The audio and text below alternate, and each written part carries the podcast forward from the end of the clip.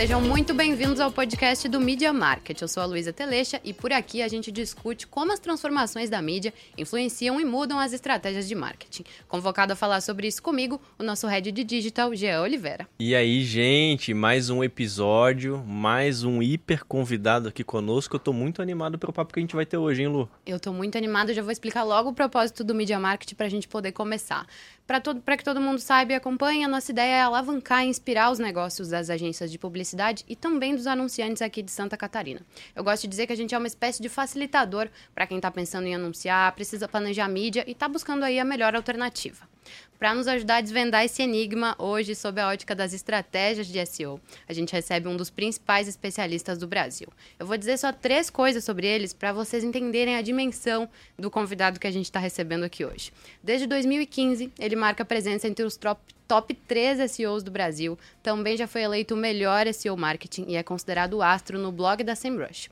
Caso você não saiba, essa é a segunda melhor classificação oferecida por essa ferramenta que é uma das maiores do segmento.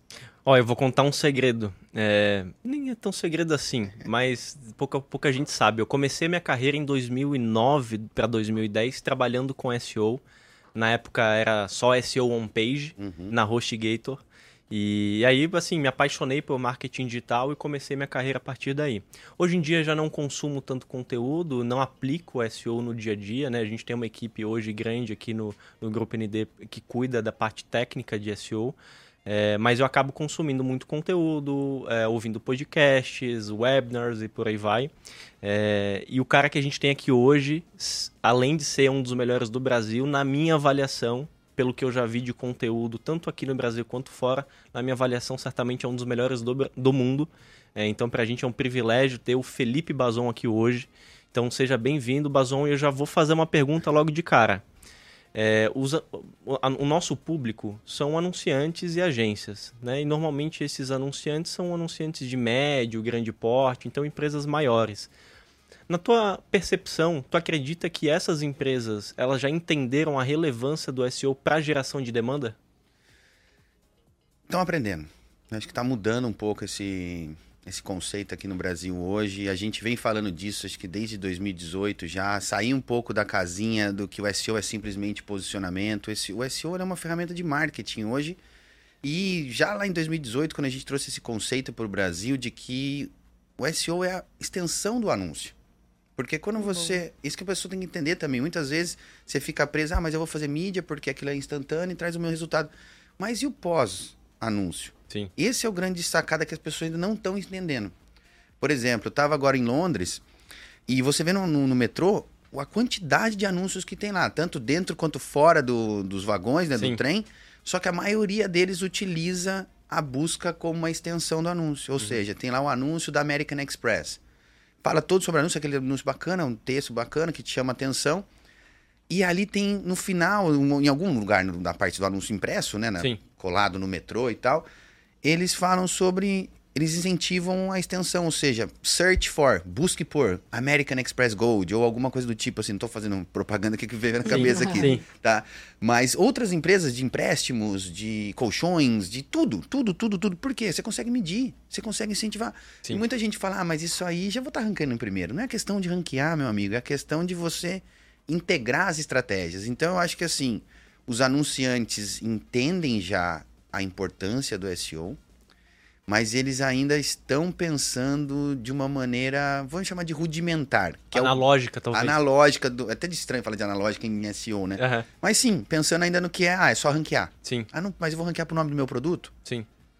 Mas como é que tá a sua, a sua página de resultados quando alguém procura pelo seu produto ou pela sua marca? Isso. Porque esse é o primeiro ponto de contato com quem não te conhece. Sim, sim. É o seu cartão de visitas. Eu falo hoje a, a busca por Felipe Bazon, por Jean Oliveira, enfim é o seu cartão de visitas. É. Tanto que eu começo minhas palestras hoje.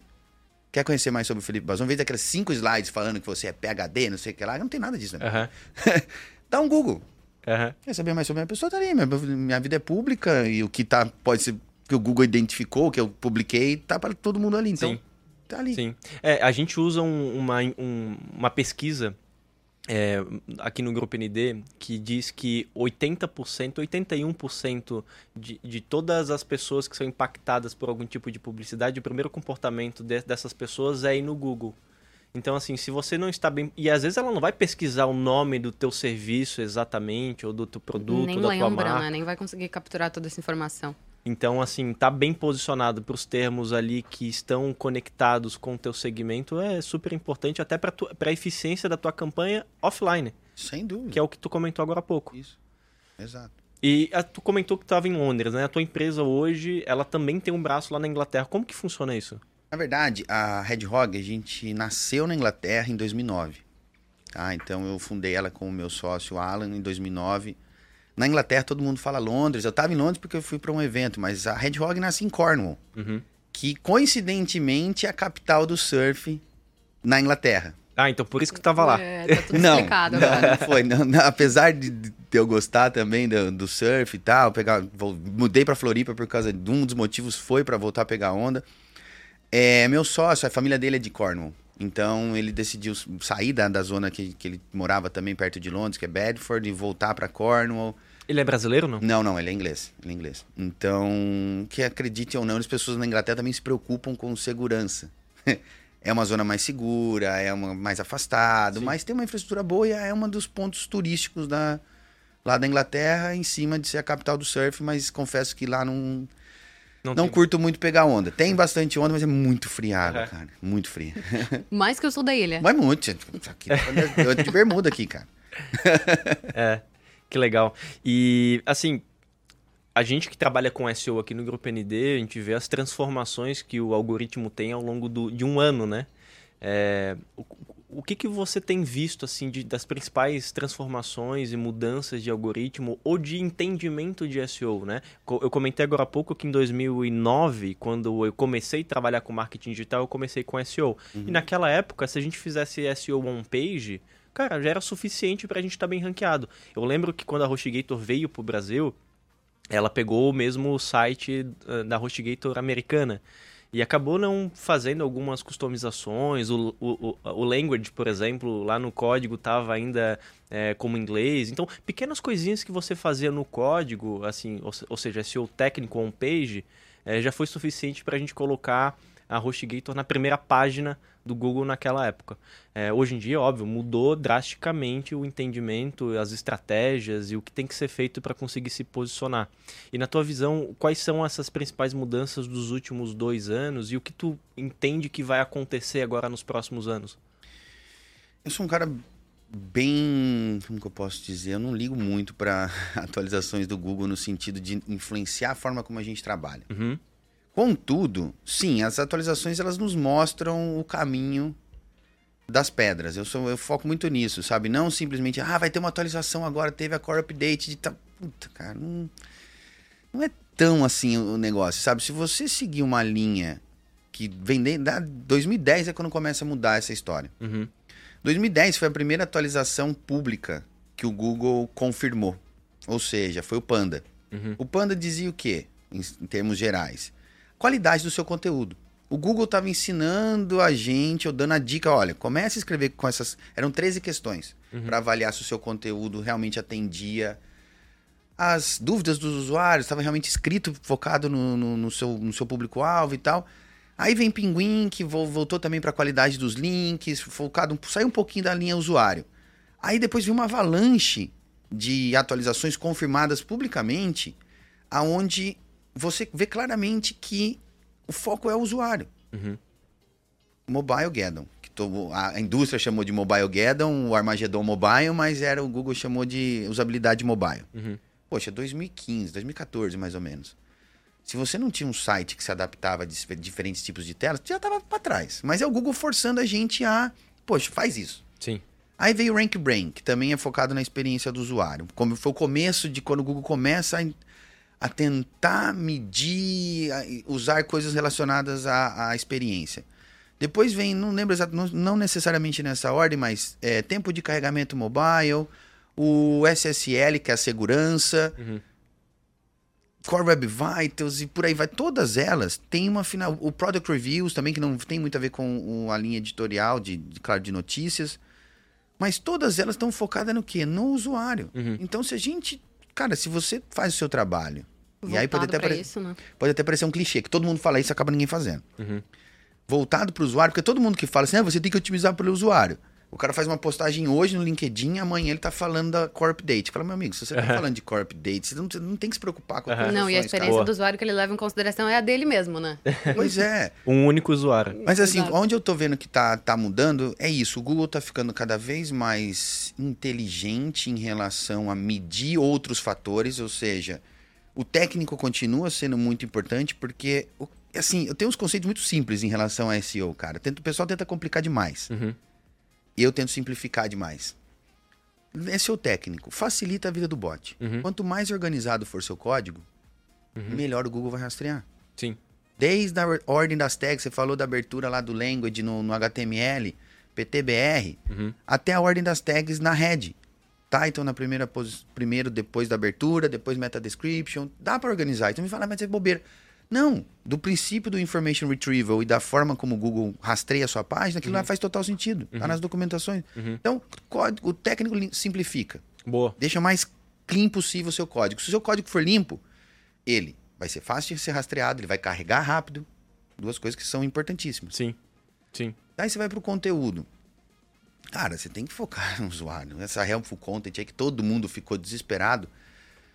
Falei, beleza, fica aí, gastem seu tempo com isso aí que eu vou, vou, continuar fazendo o meu trabalho aqui. Porque, cara, se 2022 você tá pensando em SEO, escrever pros, pro, pro bot ainda, Sim. cara, tá fazendo o quê da vida? É, é, é, muito interessante essa tua provocação, porque por mais que é, né, tenha esse... esse o, as pessoas falam publicamente que precisa olhar para o que o cliente quer, para o que o usuário quer, no final do dia a gente acaba se apegando a esses termos técnicos, a essas questões técnicas de algoritmo, por exemplo, né? Uhum. É, qual que é a melhor forma hoje, na tua visão, de ficar acompanhando o que o usuário quer ou o que ele demanda, ou se ele está tendo uma boa experiência hoje dentro do nosso, nosso site?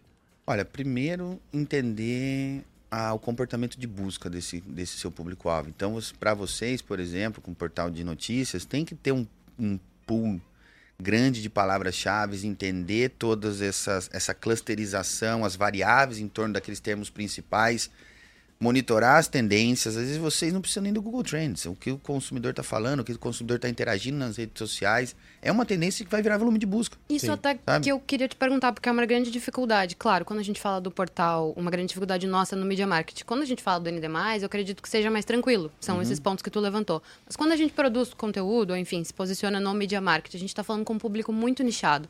E aí uma das dificuldades que a gente tem, assim, de entender como que é a intenção, qual que é a intenção de busca desse usuário? Quando ele está pensando em encontrar conteúdo sobre mídia, marketing, de forma geral, planejamento de mídia, é, é um desafio que a gente tem, assim, de como se posicionar para que a nossa estratégia também faça sentido de acordo com o que ele está buscando, sabe? Uhum. a gente utiliza muito as ferramentas que o próprio Google e outras ferramentas terceiras nos fornecem, sabe? Tento entender a partir de uma palavra-chave, por a gente está falando de mídia. Uhum fazer um mapeamento de todas as dúvidas que existem em relação à mídia paga, mídia anunciantes e tal. Por exemplo, ferramentas como alsoasked.com ajudam uhum. a gente a ver isso muito bem.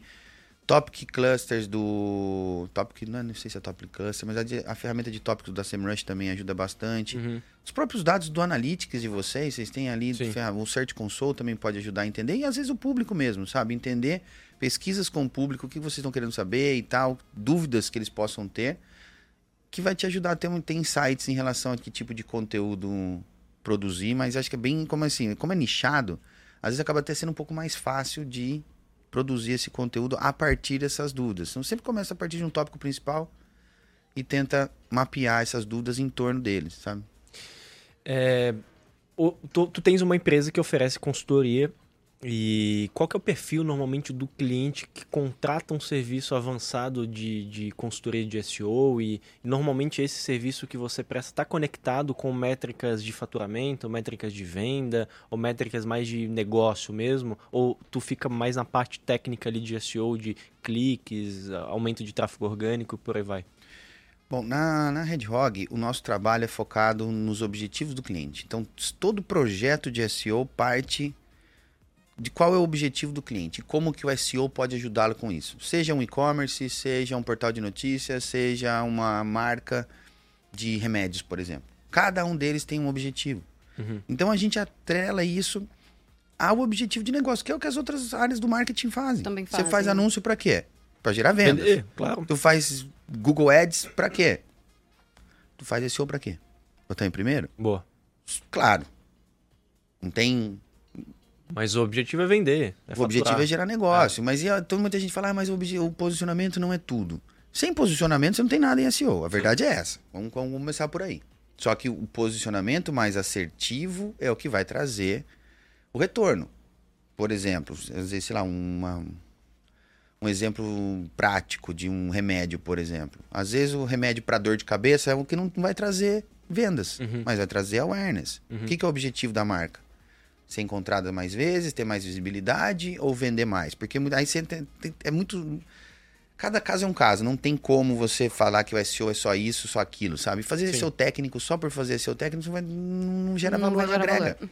Não agrega. Mesmo SEO técnico, tá? A gente faz um trabalho hoje dentro da, da Red Hog, que acredito que seja uma das únicas agências no Brasil hoje que faz isso. A gente acopla a nossa equipe técnica à equipe técnica de TI, de desenvolvimento do- do- da empresa, e faz o trabalho de técnico, para não ficar empacado na fila de demanda e tal. A Sim. gente alivia isso pro cara, mas tudo atrelado ao quê? Como é que você ganha a, vamos dizer, a confiança da, do cara do, do CTO da empresa? Tudo eles vão te perguntar, "Que- por que, que você quer fazer isso? O que, que você espera de reduzir de, de tempo de carregamento? Qual que vai ser o impacto na taxa de conversão? Sim. Ou melhora de taxa de rastreamento que vai melhorar a visibilidade que consequentemente vai trazer mais Uhum. Tráfego para o site. Então você tem que atrelar tudo a isso. Tudo tem que ter um, um- um ponto final. Esse que é assim, um grande deficiência da maioria do mercado de SEO hoje ainda no Brasil. Uhum. É estar focado em métricas que o Google te coloca na sua frente, impressões, cliques e tal. Sim. Tudo bem, isso aí é uma métrica que, tipo assim, que vai te ajudar a chegar no final, mas o quanto que isso está ajudando o cara a vender? Quanto que está ajudando ele a gerar mais leads? Sim. Então, todo o nosso trabalho a gente conecta ao objetivo de negócio. Então, eu falo que eu sempre digo para qualquer cliente novo que entra na Red Rock, eu falo assim, olha, o SEO vai ajudar você a atingir os seus objetivos de negócio, mas ele não é a única bala de prata. Ele é uma das balas de prata do seu pente Sim. que você vai usar para Não, e a gente percebe também que cada vez mais o, assim, a, a, a fragmentação do consumidor, ela tá ampliando e crescendo muito ao longo dos últimos anos. A gente tem mais dispositivos, a gente tem mais mídias, a gente tem mais plataformas. Então, não existe um- uma única fonte de tráfego, não existe uma, um- uma única mídia que tu tem que dar ênfase e tem que trabalhar todas, né? E aí, se a gente se conectar com aquela pesquisa que eu comentei que 80, 81% das pessoas que são impactadas por alguma mídia vão para o Google para poder pesquisar sobre aquele serviço ou produto, então uma coisa está conectada necessariamente na outra, né? É, a, a gente tem visto agora o crescimento é, significativo dos dispositivos como Alexa, é, Google Siri e por aí vai. É, como que tu visualiza a pesquisa por voz agora nas- nos próximos anos e que tipo de preocupação as empresas precisam ter para esse tipo de otimização? Porque é diferente, né? Uma coisa é você digitar, outra coisa é você falar, né? Então, o, o que você entende agora de tendência? A gente, na Red Hog, a gente. Eu sou uma pessoa muito incomodada com as coisas, sabe, cara? Não consigo ser. Um, um dos lemas, ou lemas dentro da Red Hog é questionar o status quo das coisas. E eu, desde que eu trouxe a Red Hog pro Brasil, e eu sempre trabalhei um pouco no mercado brasileiro, conheci o mercado britânico, conheci o mercado europeu também de, de busca e tal. De seres humanos, na verdade, comportamento de busca. Eu conheço, eu morei muito tempo na Espanha, morei muito tempo na Inglaterra, e eu sei que o espanhol é diferente do, portu... do inglês, que é diferente do brasileiro. Então, eu vi os, o- as pesquisas, Uhum. aqueles ranking factors, aquelas coisas tudo que vem de fora. Uhum. E eu falava assim, isso aqui não é, não é Brasil, cara. Uhum. Não, Não. se aplica. Tanto que a gente foi e criou, a gente agora lança no mês que vem. Não sei nem que mês que vai ser publicado, se tá errado aqui a data, mas assim, vai, tá- tá- vai sair agora em 2022, no final do ano Boa. a State of Search Brasil, que é a primeira pesquisa, é a terceira edição já, né, mas é a primeira pesquisa que teve como finalidade de entender o comportamento de busca do brasileiro e como a busca influencia o dia a dia do brasileiro. Uhum. Primeira edição a gente identificou que, vou chegar na busca por voz, tá? a primeira edição a gente aquele mito, mito não, aquela piadinha do SEO, onde que você esconde um cadáver? Na segunda página do Google. Ninguém vai lá. boa, boa. Mentira! No Brasil, 12% dos brasileiros vão até a segunda página. Que era uma coisa que todo mundo achava que era Que 2%. não, né? E Pois você, você, você constrói toda a sua estratégia Sim. de marketing pensando em um dado que, cara, ele tá quase 100% fora. 10% de erro. Não, ou às vezes tu gasta tanta energia para tentar ficar na primeira, segunda posição, que às vezes tu na terceira posição já tem custo-benefício. Não precisa empregar recurso para ir para segunda ou primeira Uhum. posição. E aí, o que, que a gente viu nessa. Nessa também, corroborando com o que você falou dos anúncios, 86% das compras online hoje no Brasil passam por um buscador. Uhum. 72% das compras passam por um buscador, assim, geral. Massa. Ou seja, aí você conecta, conectando com, com o offline. Uhum. Pessoas passam, antes dela ir na loja comprar, ela faz uma pesquisa no Google. Sim. Ou, no- ou pela sua loja, ou pelo produto que ela quer comprar, informação. Às vezes as lojas físicas não estão pensando, hoje em dia está tudo integrado, né? As grandes redes de varejo já tem o seu marketplace, tem Sim, o seu e-commerce, tem tudo. Mas eles esquecem que o cara começa a jornada de compra não já pensando, eu quero um tênis. Qual o melhor tênis? Sim, sim. Para aquilo que eu vou praticar. Não, e a gente fala também que eh, o buscador hoje, de maneira geral, ele é o concentrador da demanda que é gerada em outros locais. Aham. Então a TV, a rádio, o, jornal impresso, o podcast, as mídias vão gerar uma demanda que vai ser concentrada dentro do buscador. Então, enfim, é o que tu comentou, reflete nos números de compra. Sim. E aí, chegando na busca por voz, no primeiro ano a gente viu que apenas 2%, todo mundo fica, ah, busca por voz, a busca por voz de novo, com dados que estão vindo lá de fora. Uhum. Ninguém parou para pensar, vamos ver o que, que o Brasil está querendo. 2% só dos brasileiros usavam a busca por voz. Uhum. A maioria, e se eu não, não me falha a memória, a faixa etária, que como a gente fez pesquisa só com pessoas com mais de 18 anos, a faixa etária de utilização da busca por voz era acima de 50, acima de 60. Uhum. Pessoas não, não, o digitar é ruim, eles usam mais o, Sim. o Google. Só que 92% dessas buscas, isso é dados do ano passado, desse ano está tá muito próximo, de busca por voz e utilização, de- mesmo utilizando esses é, home assistants, Uhum. é informacional ainda. Ah, vai chover hoje? Uhum. Ô, Alexa, coloca, Entendi. escolhe qual que é o nome daquela banda aqui, coloca aí para eu escutar. É serviço, né? Tá começando a ter um pouco mais na área de receitas, por exemplo. Uhum. Mas ainda assim, como não a- o, o assistente de voz ainda não é muito bom, Ele não é muito aprimorado, né? exatamente, a pessoa não usa muito, sabe? Então, para compras, ainda está muito baixo. Houve um aumento do ano passado para esse, eu não sei exatamente de cabeça quanto que foi, mas houve um aumento na busca por voz. E, mas ainda assim não, não vejo ela influenciando muito o ambiente de compra. Uhum. Notícias, informações, eu acredito que sim. Sabe, tá, a gente não entrou tanto nessa seara, tá, tá no pipe pro ano que vem, Uhum. a gente começar a aprofundar mais. Porque assim, a gente foi, foi customizando essa pesquisa de acordo com o que a gente foi vendo os dados de evolução. O primeiro ano que a gente fez ela foi durante a pandemia, Uhum. 2020. Aí teve 2021, que a gente conseguiu fazer um comparativo, que as coisas já estavam, a, a poeira já estava baixando um pouco. Uhum. Agora esse ano vai ser o ano que assim, a gente vai ter um, acho que eu acredito eu, um dado sem influência da pandemia, mas contudo já, eu acho que não, não diretamente do, do, do que estava acontecendo durante a pandemia, mas vamos dizer da, da- a mudança de comportamento que o consumidor teve. Ele Sim. está muito mais confiante, ele está buscando mais. Uhum. Uma das coisas que a gente previa, por exemplo, é que quando, durante o lockdown, que aconteceu, houve um aumento de busca. Você vê a maior parte dos e-commerces bombando ali, com um monte de tráfego e tal. E aí, quando, acaba- quando acabasse a pandemia, a gente previa que essa queda ia ser muito acentuada, e não foi.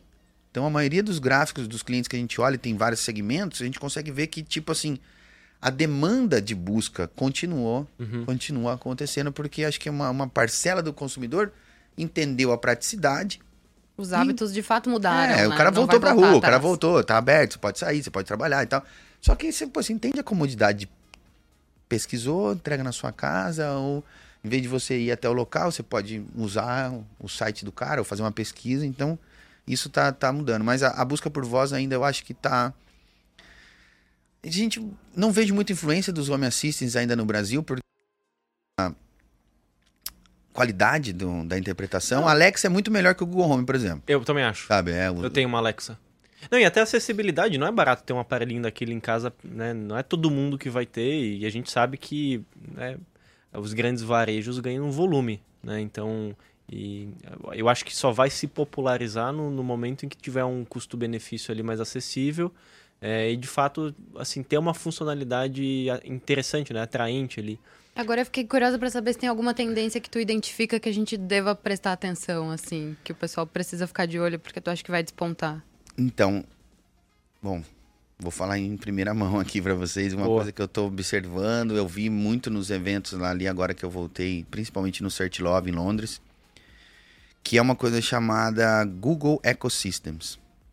O Google ele tá fechando muita coisa do, do conteúdo, muitas portas. Por exemplo, para vocês tem muita vertical aí que mata. Tabela do Brasileirão ou notícias de futebol. Você procura o nome do clube hoje. Eu não vou mais em lugar nenhum, a não ser naquele Rich snippet ali. né? aquele, daquele super rich snippet, ou É. zero click search, como eles chamam, que o Google Entrega coloca do São ali. Paulo ali, por exemplo. Sim. Ou a tabela do Brasileirão. Isso é Ah, foda. Mas tem uma conexão agora que ele tá abrindo uma porta pra quê? Você entra na parte de notícias ali na abinha de notícias do seu clube. Tem um monte de portal ali. Uhum. Como é que tu ranqueia ali? Isso é um ecossistema. É, a gente tá, por exemplo, hoje com um portal dentro do Google Destaques, Uhum. que é uma aba dentro do Google Notícias. Mas Isso. também é, é o Google colocando os portais para trabalharem para ele, né? Porque daqui a pouco ele vai entender a mecânica, vai entender a acurácia que um editor tem de, de forma manual de entender o que, que é relevante ou não. E daqui a pouco dá um pé na bunda aí dos portais e ele continua entregando conteúdo. Sim, mas tem muita gente que fica preocupada com isso. Eu, como dono de agência de SEO, só fazemos SEO, fico me perguntando, e aí? Você tem que se adaptar, porque no final das contas, ele é o dono da bola. O jogo é dele, cara. Você tem que se adaptar. O jogo dele, infelizmente, é isso. Ah, porque o Google não pode fazer isso. Lógico que ele pode, é dele. Uhum. Você tá usando aquilo porque, cara, eu, eu construí minha, minha empresa nas costas do Google, se você parar pra pensar. Uhum. Se eles verem, você vão cobrar royalty. Espero que não. Mas é, cara, existe uma indústria Claro. mas um gigantesca. certeza, A partir do certeza. Google. Você vai reclamar do quê? Até então eu Com usei, eu ganhei dinheiro com isso Sim. e eles nunca me cobraram nada. Aham. Tudo bem, eu posso fazer ads e tal. Você não vai. Você tem que. O que ele vai fazer? O que você pode fazer? Ah, ele não pode usar meu conteúdo, então bloqueia. Sim. Fica à vontade, você pode bloquear o conteúdo do Google. Quero ver quem vai fazer isso. Sim. Ah, mas o Google tá usando o meu co- conteúdo lá dentro do, daquele ecossistema dele de notícias pro esporte, pro brasileirão e tal. Então coloca no index. E aí? Põe no Index. Você não quer que o Google não pode fazer isso, onde já se viu. É dele, cara. É. Mas assim, esse, o, eco- o Google Ecosystems é uma tendência que eu tô vendo que vai, já é realidade. Você vê, pega. E sabe uma coisa que confirma essa tua visão?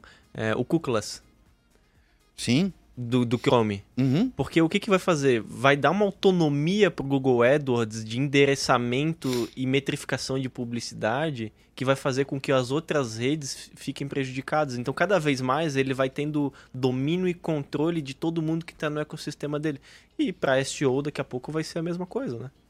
É, assim, o, o lance é o que tá, é para onde eu vejo que tá caminhando as coisas com, com SEO. Porque o Google tá querendo, querendo criar melhores experiências. Ele tá conectando tudo, sabe? Então, se vertical de empregos, turismo, hotéis, esportes, ele tá criando uma melhor experiência que é integrada com diferentes tipos de, de, de dispositivos.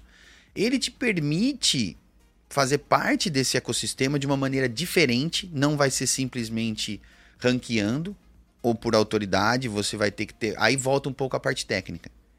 A utilização de APIs, porque todos esses essas verticais que eu falei de travel, ho- hotéis, jobs, alguns lados de esporte, você pode Vagas, usar eles de notícias, agora. É. você pode usar a API para integrar e aparecer nesses caras. O, o lance daquele o Index Now, por exemplo, que todo mundo fala, ou na verdade o Index Now não é do Google, é do Bing, é do consórcio do Bing e de outros buscadores.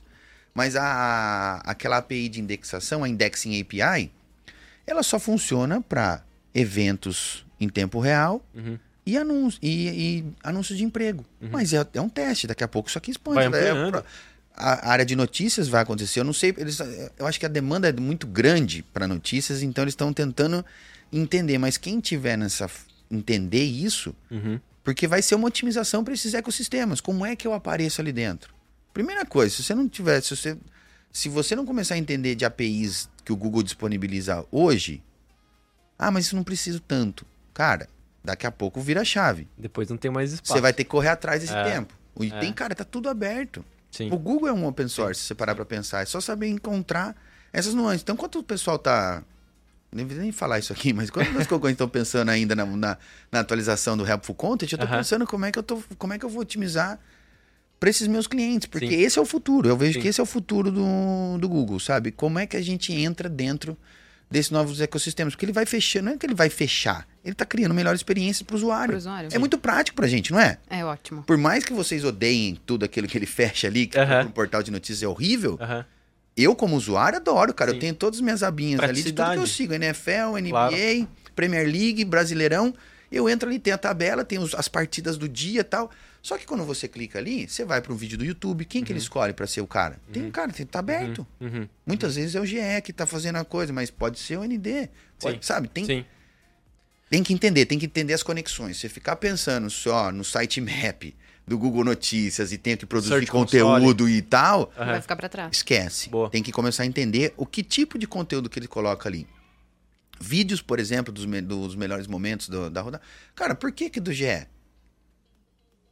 Porque tá ali. Então, então, e tá- estão produzindo também, né? Ah, já vi de outros, já vi de fazem, outros, claro. não, mas já vi de outros por outros canais menores. Sim, sim, Aqueles que tem aquele monte de anúncio. sim. É relevância, é momento. É. Ô, ô, Bazon, a, a- a gente tá falando de Google, né?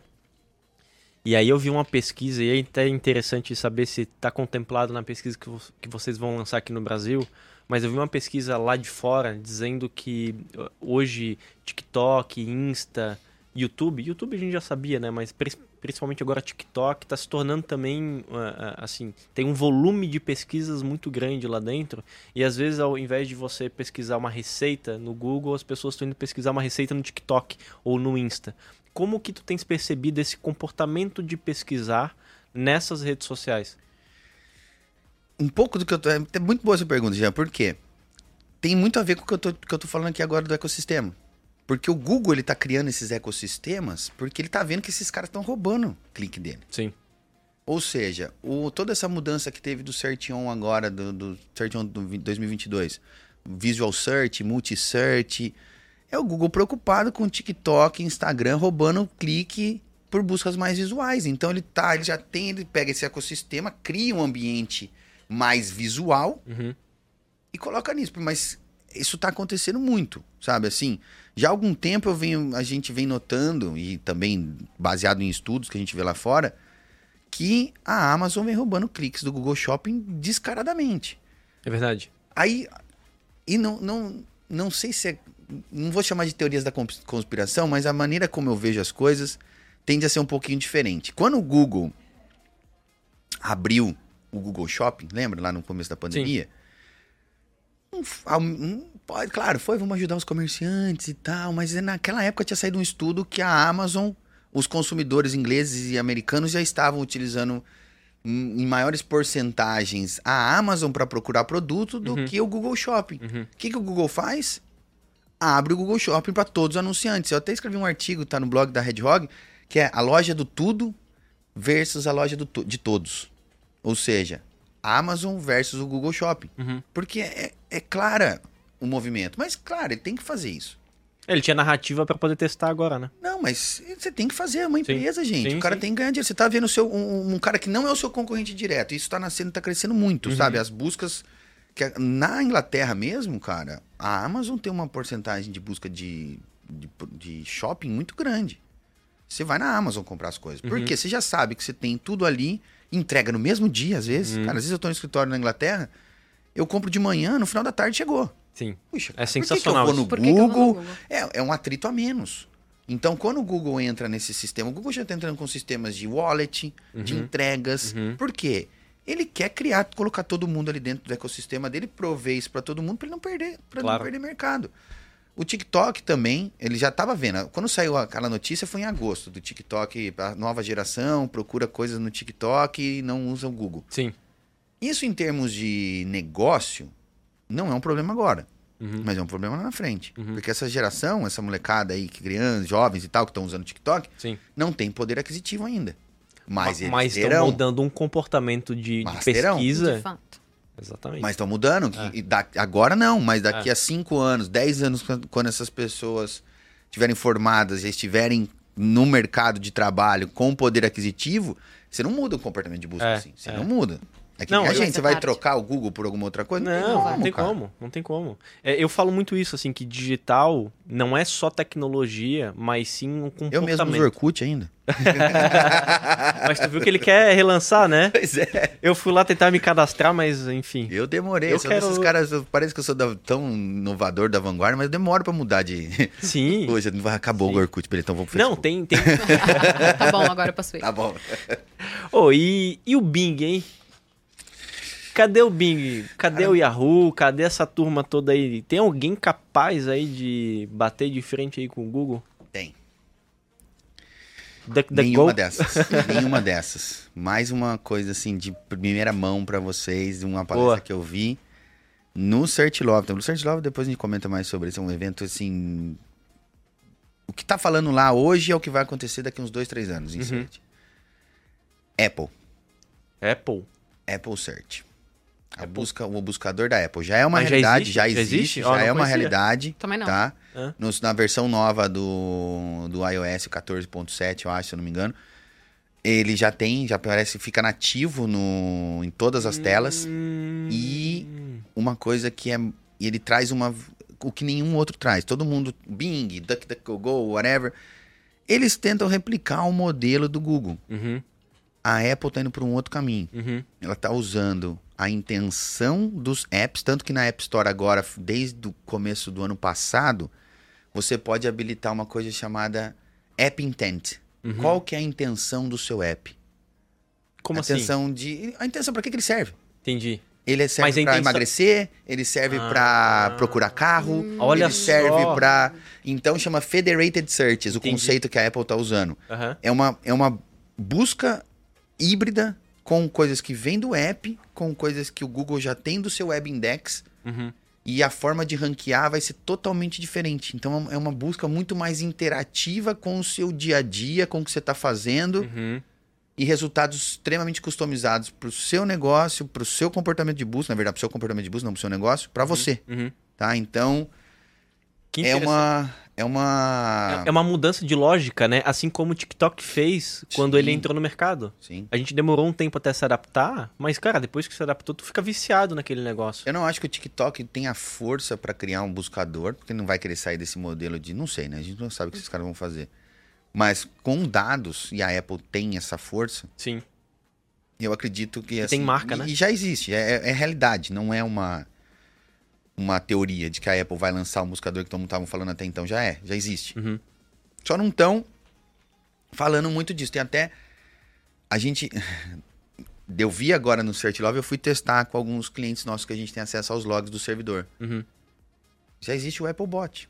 Rastreando sites, assim como o Google Bot. Eu peguei um no, cliente nosso, porque eu vi o que o cara, o cara mostrou no- nesse evento, o Tom, Tom Anthony. E ele mostra que, tipo assim, analisando o log de servidor de alguns clientes dele, ele pegou o Apple Bot e joga logo na sequência do Google Bot. Aham. E eu fui ver alguns clientes nossos, a gente maiores, eu falei, deixa eu ver se eu consigo achar que a gente tem acesso aos logs que eles mandam pra gente periodicamente. E já é uma realidade. Uhum. Já existe, já tá rodando. Olha só. Já tem o robozinho da Apple há tempo. O Web Index da Apple já é. E eles são eu não bons, lembro, hein? não lembro números assim de cabeça, mas não fica atrás do Google. Estão quietinho na surdina ali. Só que, que como a, a Apple, eu gosto muito da Apple por, por vários motivos. Não só pelos produtos, Uhum. mas pela forma que eles encaram as coisas. Steve Jobs foi um cara, um cara revolucionário, assim, sabe? Gênio. Por mais Despirocado que fosse, né? Todo mundo sabe. achava que era um chato um, e tal, que não sei o que lá, ninguém aguentava trabalhar com o cara, mas o cara mudou a indústria É. de tudo, velho. Inegável. Desde Não, a- gênio. gênio. Não, inegável. da indústria de música, com iTunes. Cara, tava todo mundo quebrado. O cara vem, lança um iPod Uhum.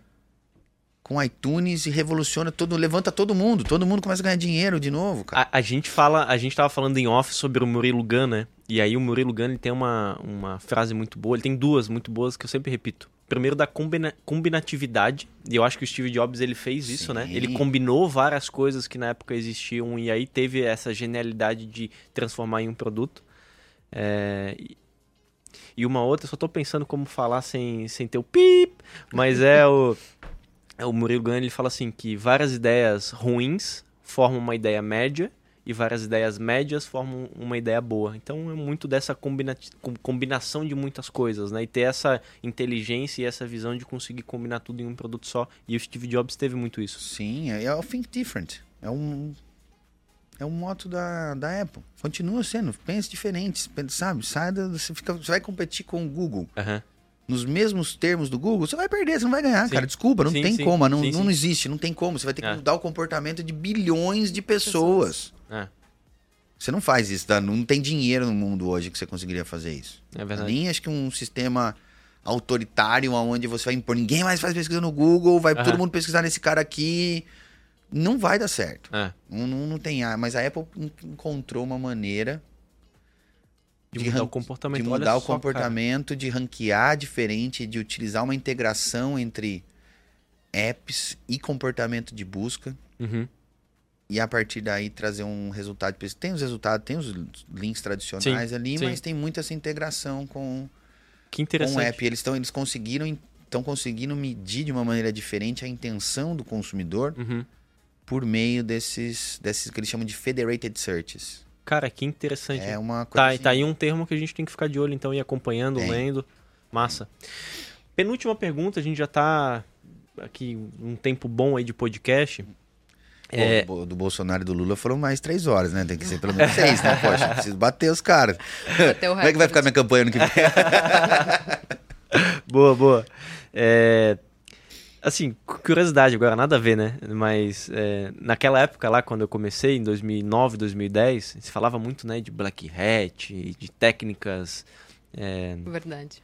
é, técnicas assim é, não como que eu posso usar não não é, não é que ela não é convencional são técnicas assim ilegais digamos assim né e existe isso hoje ainda assim o Google tem tá num nível de maturidade que ainda ele consegue ser enganado como era ou se é que era no passado Sim. Sim, tá cada vez mais sofisticado. E aí, cara, até coinc- interessante você ter falado sobre isso, porque se- sexta-feira eu fiz um post sobre isso, sobre, no, no LinkedIn, sobre Black Hat SEO. Uhum. Eu, durante muito tempo, eu tive esse, esse mindset de que, cara, os Black Hats são os caras do mal, ilegais, que não é legal. Uhum. Você, você pode fazer o que você quiser com o seu site. Uhum. Seu site. Uhum. E eu aprendi muito depois que eu conheci um cara em 2017 num evento na Rússia. Uhum. Da, da- a- eu fui a convite da SEMrush pra lá, eles reuniram 40 dos melhores, porque eles Isso foi consideram... quando 2017. ah 2017 Que eles consideraram, consideraram, consideram os melhores profissionais de search do mundo. E tava o Bazon lá no meio. ó ah, mas confirmando o que eu falei no início hein E aí eles fazem isso, chama, se chama SEMrush Summer Jam. Eles fazem, cada ano eles fazem num, no verão, né, na, Uhum. na, Euro- na Europa. Foi São Petersburgo, Helsinki, que legal Portugal e Cancún. Agora foi o último ano, teve uns anos que não teve por causa da pandemia. Mas lá eu conheci um cara, que é o Craig Campbell, que é conhecido como um dos maiores black hats do mundo e tal, famosíssimo. Eu nem sabia quem que era o cara. E aí, cara, com, putz, o cara é gente boíssima, troca ideia, aprende altas ideias e tal, nem sabia. Aí os caras me falaram quem que era e com, continuando conversando com ele, ele falou assim, aí eu, pô, fiquei amigo desse cara, é um escocês, é difícil. Tem até uma entrevista dele no meu canal, depois eu, se vocês quiserem compartilho.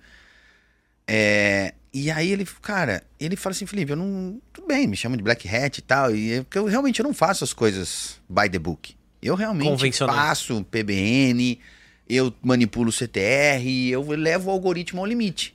Mas não é minha intenção ser penalizado, porque cada vez que eu sou penalizado, eu perco dinheiro. Eu Claro. vivo disso. E ele, ele, ele leva o- o- ao extremo tudo que ele, ele consegue entender o, como o Google funciona melhor que ninguém. Uhum. Então, ao meu ver, tanto o post que eu fiz na sexta-feira no LinkedIn, Uhum. né, uma das sextas-feiras, né? Eu fico falando aqui das datas, é, tá no meu LinkedIn, é sobre isso. Eu falo, cara, os Black Hats são os melhores SEOs. Uhum.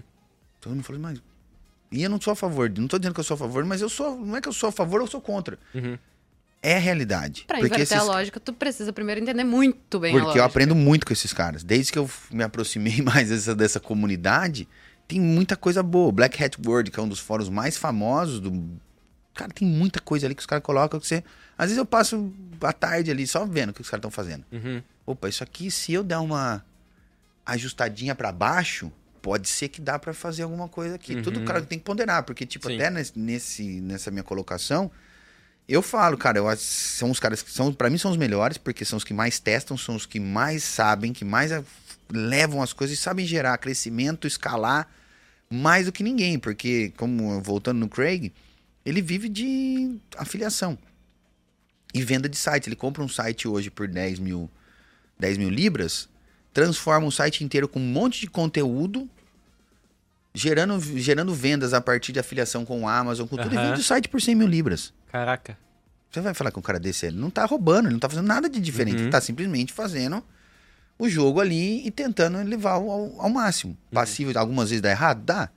Mas ele mesmo fala, cara, não é meu interesse isso. Uhum. O cara gera 300 mil libras de vendas por ano na Amazon, cara. Pá. Libras. Só de Com um site. Com, sabe, é, um- não é, Sim. sabe? Então esses caras sabem o que eles estão fazendo. Só que eu não posso fazer. Durante muito tempo eu fui contra. Uhum. E não posso fazer porque, cara, como é que eu vou fazer isso com o site do meu cliente? Eu sempre fui É, agência. pode, pode ser Sim. imprudente, né? Eu sempre fui agência. Ah. Eu não posso levar o site do meu cliente à penalização. De Sim. repente o cara foi, por causa de uma técnica minha, Uhum. eu fui penalizado pelo Google. Uhum. Não, não posso, cara. Não- não- é fora do, do- do- Sim. de cogitação, mas É negligente, né? tem muito. E É. a sofisticação desses caras, assim. Existe até um hardware de SEO hoje, chamado SEO Box. Uhum. Que ele foi criado por um, um pessoal lá da Espanha. Que ele ajuda com a manipulação de CTR. Olha que interessante. Na Espanha mesmo funciona muito bem, porque eles têm praticamente na Espanha toda, eles estão expandindo para o México e tal. E é realmente um boxzinho que fica ligado no seu computador com um HDzinho externo, um Raspberry Pi, Uhum. aonde ele monitora o ranqueamento, então eles conseguem fazer um ranking, eles oferecem um software também de posicionamento, tá? Por Uhum. exemplo, na Espanha você quer saber o posicionamento em Madrid, Barcelona, Bilbao e Sevilha, Uhum. que é diferente. Brasil também, pro Brasil seria muito bom esse cara aí. Uhum. Mas dentro do- da, da ferramentinha tem um manipulador de CTR. Aonde você tá ali, mas não é coisa assim, tipo, faz pra todos, tem que saber usar. Uhum. E funciona, Uhum. funciona. Cara, não tem como pegar, é Sim. um monte de IP. Sim. E tem, sim, aí você começa a provar algumas coisas que o Google diz que não é verdade. Esses caras fazem isso, cara. Os caras compram 50, 100 celulares, faz geolocalização por, pra manipular resultado de Google, Google My Business. Olha que interessante. Funciona. Só que é aí que entra as core updates, é aí que entra essas atualizações do Google. É- aí a polícia dessas ilegalidades, que na verdade não, não é tem correto falar ilegal, Aham. Que vai contra as diretrizes, não conformidades, digamos Isso. assim, né? Acho que é me- melhor. Porque, cara, você é livre pra fazer o que você quiser. Aham. O Google não te proíbe. A única coisa que vai acontecer é que, cara, te peguei, tá fora. É que nem você tá na balada. Não pode fumar na balada. Você vai lá e fuma. O cara te põe pra fora. Aham. Não é? É isso. É, Então, assim, mas é- é- são caras muito bons, cara. Eu, Boa. assim, tem uma. Tem uma... Não, e é legal estar do lado desses caras aí pra tu aprender, como tu comentou, né? Ver o limite do negócio e aí tu vai ter, entender até onde dá pra ir, de repente mudar a estratégia, fazer outras coisas. É, você pega Matt Diggity também, que é um cara fenomenal. Ele tem uma empresa, ele mora na, na Tailândia. Tailândia não, é Singapura, se eu não me engano. Uhum. É o Singapura ou Tailândia, não lembro. Matt Diggity, Matt, Matthew Woodward, Craig Campbell. São caras assim, cara, que construíram a sua. Independência Aí tem os financeira. caras que não são, mas que são. Aham. Brian Dean, Neil Patel. É tudo mesma, mesma linhagem, sabe? é? Só que eles, o Neil Brian Dean e o Neil, e o Neil Patel foram pro lado mais nice da coisa, mais comercial, Amigável. mais amigável. Vamos compartilhar um conteúdozinho aqui, mas, cara, são No final do é- dia. essa é uma linhagem, eu chamo de uma linhagem de SEOs, de uma Aham. geração que veio. O SEO nasceu fazendo isso, cara. Uhum. Não era pra empresas que nem assim, uma agência, cuidar de empresas de uma forma legal e tal. Sempre foi, cara. O cara descobriu que, mano, se ele estivesse na primeira posição no Google, você gerava visita pra caramba e gerava venda. Uhum. O SEO nasce desde desse lado, nasce no Black Hat, na verdade. Uhum. não, porque nascemos tentando entender como que o Google funcionava. Uhum. E depois que descobriram que um bom posicionamento no Google gerava tráfego e não tinha informação, esses caras que foram os pioneiros, cara. Quem, o- quem veio primeiro foi os Black Hats, sem dúvida nenhuma. Boa. Porque foram os caras que tentavam de tudo. Todas aquelas coisas que a gente sabe que não pode fazer, Aham. foram eles que descobriram. Texto Alguém da mesma cor do começar. background, aquele monte de conteúdo, um monte Aham. de palavra na página. Aham. E eles começaram fazendo isso. Quem mais? É verdade. Entendeu? É verdade. Então você Boa. pode aprender muito com esses caras fazendo Com uma engenharia reversa. Boa, boa. Eu não sei se já tem alguma pergunta aí engatilhada, mas eu tô vendo você falar sobre vários mercados de países diferentes. Queria entender. E a Tatu deu um, introduzir o assunto um pouco quando tu falou sobre a pesquisa e os hábitos de consumo e de pesquisa dos brasileiros serem diferentes dos outros países. Qual que é o principal diferencial que tu enxerga, assim, circulando? Hoje, eu vejo que o, o brasileiro, ele, ele, ele aprofunda um pouco mais a pesquisa. Sabe? Ele vai, às vezes, os 10 primeiros resultados, ele não está contente, ele vai até a segunda página. Uhum. Então, acho que eu não diria tanto o refinamento de busca, mas eu acho que devido à característica do brasileiro mesmo, né? Nossa, de ter um pouquinho de. aquela pinguinha de desconfiança, Uhum. aquele negócio, eu vou, vou, ver mais coisas aqui. deixa Ficar fuçando. é, ele vai mais a fundo. O brasileiro, ele, ele tende a buscar mais informações, principalmente quando é aquela empresa que ele não conhece. Uhum. Acho que fica uma dica aí pra, Boa. pra todas as empresas, né, Boa. cara? Pra quem tá fazendo anúncio também, Sim, cara, você tem que ter uma sim. comunicação muito Sim. forte ali. Porque muita gente fala assim, voltando no começo da nossa conversa, da primeira pergunta, você- o cara fala assim, ah, mas eu já apareço bem pro nome da minha marca. Meu amigo, o brasileiro não. No, no Não brasileiro nem, não é só brasileiro. Da tua marca. Não, né, ele até lembra, porque ele pesquisou. Só que, não, isso é geral também, tá? Mas mais ainda o brasileiro, ele vai olhar para a primeira página. Aqui a gente tem um monte de de agravadores, digamos assim, né? Variáveis. Tal- variáveis negativas. O tal do Reclame Aqui, Aham. o Jus Brasil.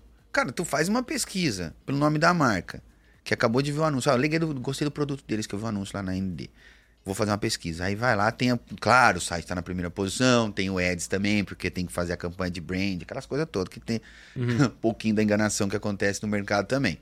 Beleza, mas e depois? O cara rola e rola pra baixo, ele quer ver o seu endereço. Sim. Ele quer ver se você tem uma loja. Quer ver as Aparece fotos, o Business review. ali do lado, aparece o Knowledge Panel, que- e as- os 10 primeiros resultados ali? Uhum. Nota do Reclame Aqui, como você falou. Nota do Reclame Aqui, o Jus Brasil, aquela empresa é. O dono da empresa é preso por. Ah, sei É, lá. é. Tem. E a gente já fez muito trabalho disso de reputação. A gente chama de é, Reputation Management. Ou SERP Domination, né? Uhum. Na, na época. Que é cuidar dessa. Não de esconder as coisas, mas às vezes a empresa já passou aquele problema e ainda aparece ali. E tem um recall ali negativo, Isso né? causa um impacto muito, muito grande. A gente fez um trabalho uma vez para uma universidade lá em São Paulo, que eles tinham, assim, eles proib... o MEC proibiu eles de abrir, é, como é que chama? O vestibular, Uhum. por causa de um envolvimento do, do filho, de escândalos e tal. Aí, passado 3, 4 anos, os caras foram liberados pelo MEC, e aí você fazia uma pesquisa pelo nome da universidade, só aparecia os... Veja, Uh, Uhum. o UOL, sabe, to- todos aqueles grandes portais que falando mal do, do escândalo e tal, e você vai fazer, se você, vestibulando, ia fazer uma pesquisa, Esquece. como é que você sabe que pode ou não? Você não confia. É. Não. E a gente conseguiu fazer um trabalho de, digamos Gerenciar assim, isso. sobrepor esses resultados negativos, a gente não estava escondendo a verdade, Uhum. só que- queira ou não, acaba ajudando a empresa. Pode ser prejudicado, porque o resultado tá ali. O Google não vai mudar aquilo ali. Uhum. Porque, ah, agora esse cara é bonzinho, o Mac manda, o Mac manda uma, um e-mail pro Google, Google, pode limpar os resultados. Não É, existe é, isso. Não. Exato. Não existe. Que nem Exato. todo mundo acha que os resultados do YouTube, essas coisas são manipulados. Não pode, cara. O único lugar no, no mundo que o Google, não sei se pode falar isso, mas abriu as pernas, foi na China. Porque daí eles, na China, aquele lance da Praça Vermelha lá, aquele negócio que aconteceu lá, que, Uhum. sei lá, não sei- não sei direito. Mas ele tirou. Você faz uma pesquisa sobre aquilo, sei lá, é. Não sei que lá, Mas vermelho, Praça Vermelha, alguma e, coisa assim. E, e tem Google lá? Deve ter, né? Tem, você não vai entrar no mercado que tem um bilhão e dois bilhões de pessoas? Não, a intenção é de, Não, mas- deles é de Mas entrar, né? eles quiseram, eu- foi o único que por isso, assim, eu Por digo isso que eles- não vai querer entrar, Aham. você vai fazer o que for pra entrar. Uhum. O único lugar do mundo que o Google realmente colocou a mão no algoritmo Foi lá. Foi lá pra ocultar esses resultados. O, China, o governo chinês falou: "Você quer entrar aqui?" Vai ser do meu jeito. A única maneira é isso é regulamentando. Uhum. E aí entra naquilo que a gente passa aí por hoje no, no, no país, né, cara? Sim. Uma regulamentação, não, a Sim. gente é livre, cara. Sim. Sabe? Acho que tem que ser. E a China, a questão do governo, né? China é China. É, é, mas é aquela história, você não vai deixar de entrar no, É, no mercado como aquele. populoso, né? Mas mesmo assim, o Baidu tem mais buscas que o, que o Google, que é o buscador chinês. Ah, é? É. É, foi o que eu imaginei. Eu imaginei que tivesse um buscador lá e que não fosse o Google. É o Baidu. E fosse É. alguém da China mesmo. É o Baidu, na, na Rússia é o Yandex. Esse, a- aliás, co- coisa rápida, né? Desconectado com o assunto, né? Mas esses bilionários chineses, eles estão querendo um certo desconforto pra China, né? Assim, principalmente o cara da, da Alibaba, por exemplo, né? Então, imagino que o, o proprietário do Baidu seja semelhante também. Então tem grandes empresas, grandes empresários que estão tá criando um certo constrangimento lá, porque né, é capitalismo, não é? Então fica, fica essa dúvida, né? Hum. Interessante.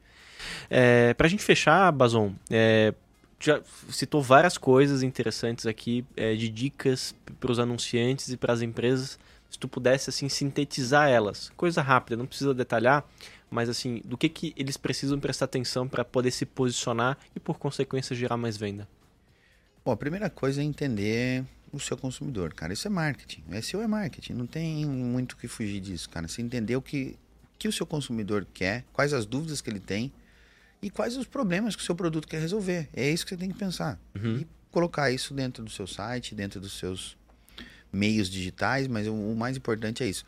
Também, além de pensar no usuário, Claro que parece um clichê, mas muita gente acaba esquecendo isso quando fala de SEO. É pensar no posicionamento da sua marca, na sua presença online. Uhum. Como é que tá as suas redes sociais? Como é que tá o seu posicionamento fora do seu site? Porque o Google tá olhando para isso. Uhum. E o seu consumidor tá olhando para isso. Uhum. Quando eu falo Google, é porque o consumidor olha para isso.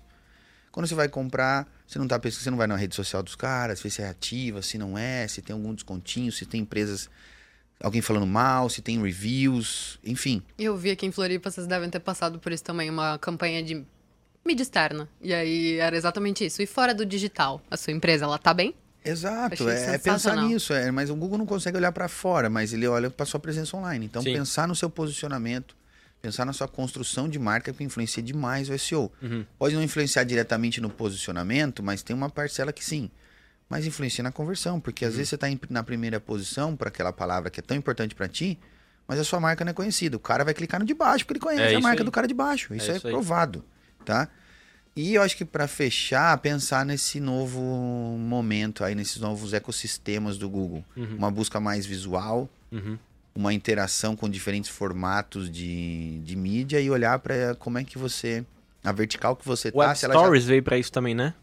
Web Stories ajuda bastante nessa frente, mas pensa, Web Stories é um meio para você ter uma visibilidade dentro do Discover, por exemplo. Uhum, uhum. A gente viu que funciona muito bem. Uhum. E que é um, é um ecossistema. Uhum. É um novo ecossistema. E, e, eu acho que assim, além do ecossistema do Google, você entender nesse, por exemplo, eu estou na área de esportes. Poxa, é um ecossistema fechado ali do Google praticamente uhum. hoje. Uhum. Mas aí tem viagens, tem saúde, tem várias coisas. O Google vai continuar, vai começar a fechar tudo. A verdade, eu acho que é isso, sabe? Boa. E também é, essa questão de que como a, vai ser a entrega desse conteúdo. O Discover já está dando umas dicas pra gente de como que vai acontecer. Uhum. Porque o Discover ele entrega o conteúdo para você de acordo com o seu comportamento de busca e consumo de conteúdo dentro do ecossistema geral do Google. Uhum. Dentro dos como você interage, até ele consegue, de certa forma, entender o que você está consumindo em outras plataformas. YouTube e por aí vai. E ele entrega isso para você de acordo com o seu comportamento. Sim. Cara, de novo, usuário. Se você não está entendendo isso, você não vai ter uma oportunidade do Discover. E o Discover, ao meu ver, é um caminho para esse novo futuro da busca. O Google não quer mais que você utilize a busca para pesquisar, ele já quer entregar o que você está pensando que você vai precisar. Sim. É isso que ele é. Eu, Provocar o clique, né? É, toma aqui, ó. Eu sei que é. você tá, ó, tá chegando a época de Natal. Inverno, é Natal. Uhum. Pô, Bazão, eu sei que você gosta de eletroeletrônico, você gosta... Leia esses artigos sim, aqui sim. sobre as tendências. Vai vir de alguém isso. Sim. Sabe? Então, vai, eu acho que a, a, entrega de conteúdo vai mudar, que pode reduzir o volume de busca. Por quê? Ele já entende que você precisa. Então, ele vai te entregar. Por quê? Quando ele faz isso, ele reduz o atrito e reduz também o custo dele. Sim. Não vai ter tá, a caixinha de busca, menos pessoas usando a caixinha de busca, menos capital computacional, menos servidores precisando trabalhar. Sim. Ele só entrega. Uhum. Toma, toma aqui, ó. Já, tá chegando é final, de, final de semana, mas não vai ter onda. Tal. É, é isso. Uhum. Acho que esse é o futuro mais distante. Uhum. Primeiro vem os ecossistemas, que é onde eles vão tentar entender ainda mais o seu comportamento para dali alguns anos se entregar. Você acorda de manhã, hoje é terça, Bazão, hoje você tem crossfit e tal. Toma uhum. aqui um artigo sobre novo estudo de alimentação que saiu. Não, não tá muito distante, eu acho, sabe? Eu também acho que é, é, claro que a gente vai continuar buscando, porque nós, como seres humanos, nós somos explorers, né? A gente, a gente explora, a gente vai buscar mais informação. Então, alguma coisa nova a gente vai ter que buscar. Sim. Para aquele inteiro. Mas uma vez ele, esse, todo esse lance de machine learning, AI, eu, eu vejo que É para aprender mais sobre você, entregar e customizar a busca cada vez mais pro seu comportamento. E vai te mantendo naquela bolha ali, inclusive, né? É, ué, você não sai dali. Por É. que você vai buscar outro? Vai no TikTok? Não, não, toma aqui vídeo.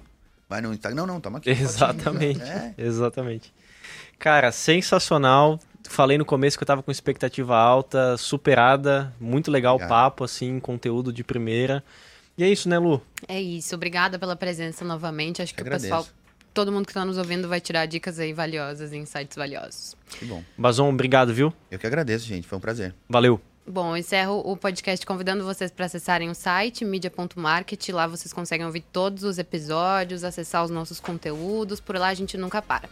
Valeu, gente. Até mais. Tchau, tchau.